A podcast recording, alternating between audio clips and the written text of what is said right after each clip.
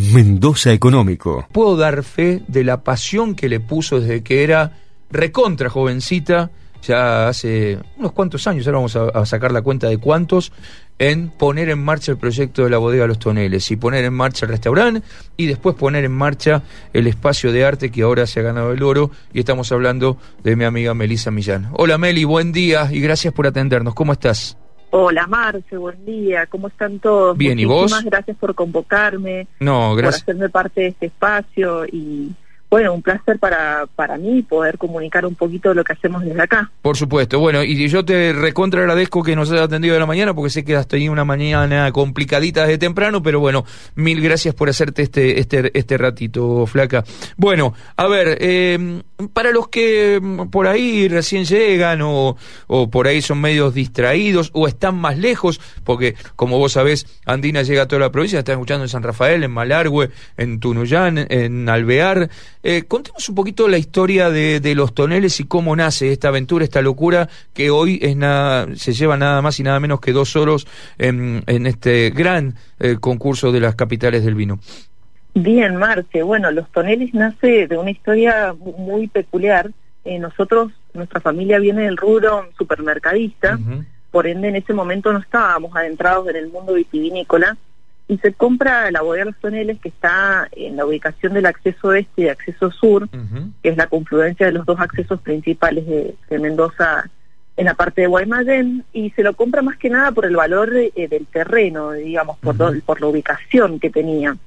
La verdad que era una bodega que estaba en ruinas, completamente abandonada, toda de adobe, eh, para demolición. Se vendió justamente para demolerla y poder hacer ahí un centro de distribución de, nuestros supermercados.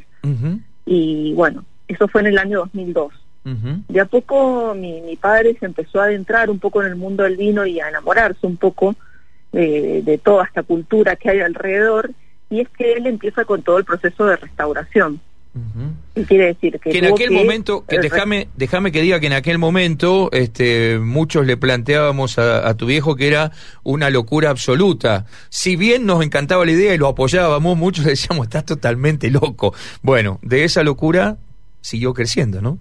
Sí, por supuesto. Imagínate que en ese momento eh, todos apostaban al Valle de Uco, era, era mucho más fácil, más rápido y simple comprar algo en altura y, hacer una bodega de nuevo desde cero al estilo moderno y, restaurar todo eso llevaba no solamente mucha inversión sino también mucho tiempo. Y de hecho así fue, estuvimos casi 10 años restaurándola para que quede como está hoy.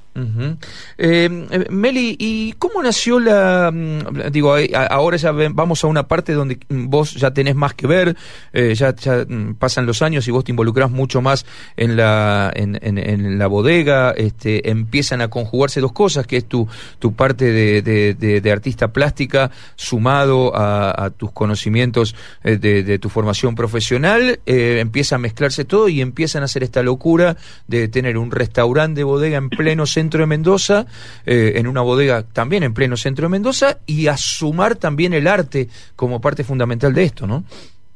Claro, bueno, eh, un poco por todos los trabajos que yo comentaba de, restauración, de refuncionalización y puesta en valor de la bodega, es que se la declara Patrimonio Cultural de la provincia de Mendoza en el año 2008. Entonces, bueno, obviamente imagínate, un patrimonio cultural de los mendocinos, una bodega que representa la, la arquitectura de la revolución industrial, de la edad de oro, la vitivinicultura argentina, cómo no sumarle de actividades turísticas, cómo no darla a conocer al turista, tanto provincial, eh, nacional como internacional. Y es por eso que se empieza con el área de turismo en un principio y luego se siguen con todo lo que es eventos y restaurantes. Por supuesto que un camino que se gestó a la par, como vos me comentabas, yo empecé en los canales con 22 años, ahora tengo 33, así que imagínate que es como que fuimos creciendo juntos.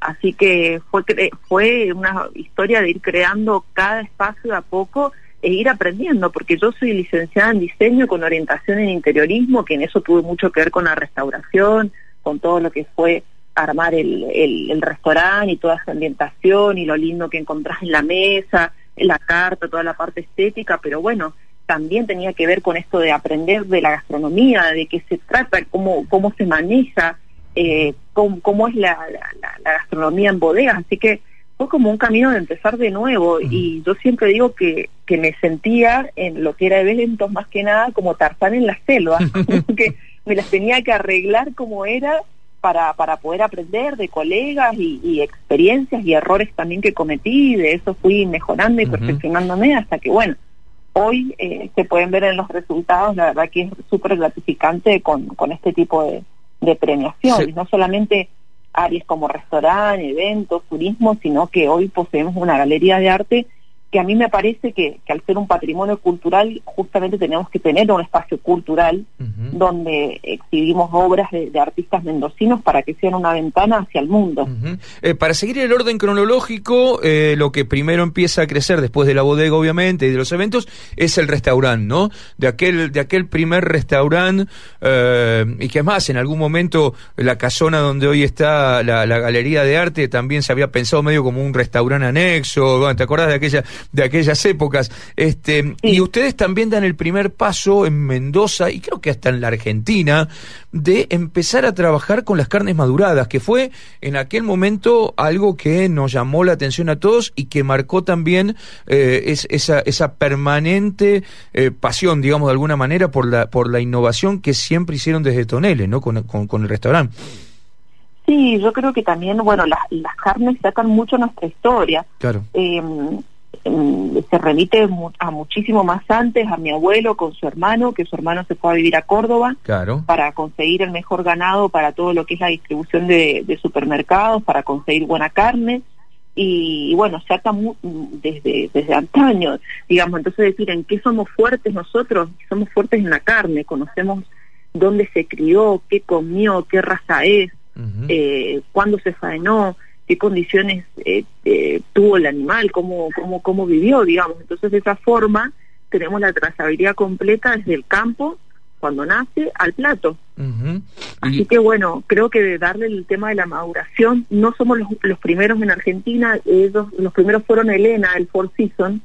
Eh, es una idea que, bueno, está en muchísimos lugares en Europa, Estados Unidos, pero fue como para darle pero cuando ustedes, más. Pero cuando ustedes empezaron acá, ya hace unos cuantos años, con el tema de las carnes maduradas, porque la verdad el tiempo pasa rapidísimo, eh, eh, estaban, como vos decís, los de Elena en el Four Seasons, ese dato no me lo acordaba, pero estoy muy casi muy seguro que, eh, si no fueron los primeros, fueron los segundos o los terceros. Digo, fue, es más, teníamos que preguntar 15 veces porque no entendíamos de qué se trataba. Los únicos, el único restaurante de carnes maduradas en todo Cuyo. Claro, sí. después apareció uno en Córdoba también creo, pero bueno, pero me acuerdo en aquel momento que le preguntábamos 15 veces porque no terminamos de entender muy bien de qué de, de, qué se trataba, ¿no? Pero bueno, tiene que ver con esto, ¿no? Con también la historia de ustedes, de la familia y esto de la innovación. Bueno, y después llega el momento donde la, la, parte, como ustedes dicen, de la, de la casona, que es una casa realmente increíble, que está, digamos, en, en, la parte eh, más este, al, al este del, del predio,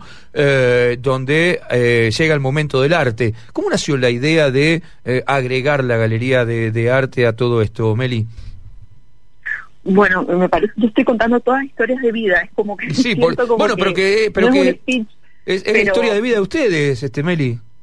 Sí, me, me pasó a mí principalmente que, que yo además de diseñadora soy artista plástica y me, me costaba mucho encontrar lugares donde exponer mi obra.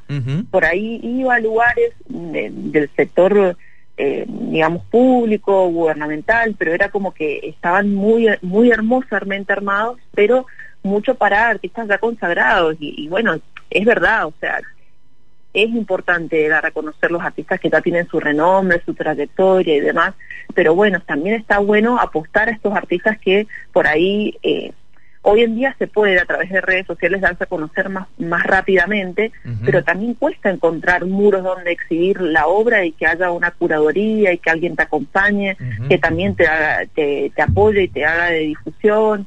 Y, bueno, me pasaba que me costaba muchísimo, recorría un montón de lugares y amigos y contactos, y no, no, era algo como directamente que desértico. Entonces dije, no, la verdad es que me, a mí siempre me interesó el mundo del arte, y como lo viví en carne propia, dije, ahora tenemos que hacer un lugar donde se exhiba el emergente y el consagrado, donde tengas un poco de todo, el abanico de, todos los artistas de Mendoza. Y así es como surge la galería que, la verdad que nos ha generado grandes satisfacciones. Mm, absolutamente, y como hablábamos hace un par de semanas con, con Cristina, eh, está abierta al público ahora también en forma libre de martes a sábados de 10 a 20, que me parece una idea maravillosa, y, y después también están obviamente las visitas guiadas con degustaciones con cargo, hoy está exponiendo Patricia Suárez Rollerone, vos y quién más en la galería. Está exponiendo Natalia Sánchez Valdemoro, Osvaldo Chavaza, que bueno, ahí tenemos dos consagrados, tenemos a Gianfranco Ricciardi, que él es un artista súper emergente que hace un arte oriental, y Diego Grifo, que hace un arte así tipo graffiti, con mucha tipografía, que también súper emergente. Eh, arrancó con la pandemia, con su arte. Claro, eh, eh, hermoso realmente. Bueno, y ah, para despedirte, seguiríamos hablando mil horas, pero se nos acaba el programa y te quiero liberar rápido para que sigas con, tus cosas. ¿qué, ¿Qué significa, qué, qué fue lo que hablaste el jueves a la noche con, con tu viejo, con tu familia, cuando se conoció que se habían quedado con, con los dos oros en en, dos categorías donde tanta pasión le, metieron en estos, en estos años, Meli?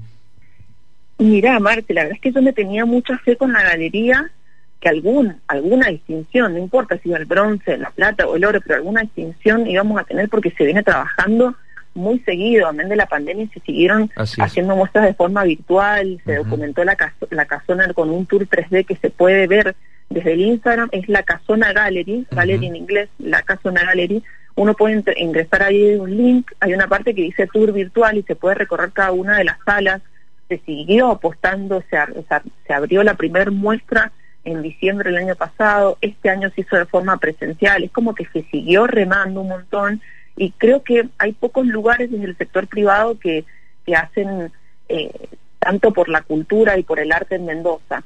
Y además, lo que, lo que hablaba más temprano, que sea un edificio patrimonial, este, con toda esa arquitectura y demás, me tenía mucha fe en ese aspecto, pero me recontra sorprendí con el restaurante, porque la verdad es que habían bodegas muy buenas, con las cuales dije, bueno, listo, o sea, estos son geniales, van a, van a arrasar, y, cuando nos dieron el oro nosotros me quedé como súper anonadada, pero después entendí un poco eh, el porqué de este merecimiento, y la realidad es que nuestra bodega está abierta y estuvo abierta siempre para el público mendocino, para el argentino y para el turista. Nunca fuimos una bodega exclusivamente apuntada al turista.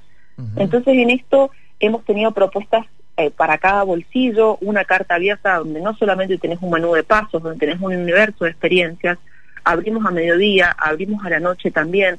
Entonces de esa forma también tenés una amplia, eh, un amplio rango eh, donde ir a visitarnos y por ende somos 25 personas en el sector de restaurante nada más, de hospitalidad. Entonces, fue, amén de la pandemia, sostener todos estos puestos de trabajo a las familias, poseer un producto que es la carne argentina, que es el producto estrella que nos representa en el mundo. Creo que todo eso fue nuestro sello distintivo que hoy, si, si nos pones a nivel internacional, es como que nos representa como mendocinos, como argentinos, y del polo gastronómico que hoy es Mendoza. eh, seguro. Así que bueno, un, premio triplemente gratificante por la pasión, el esfuerzo y la dedicación de los que hacemos eh, abrazado, del equipo completo.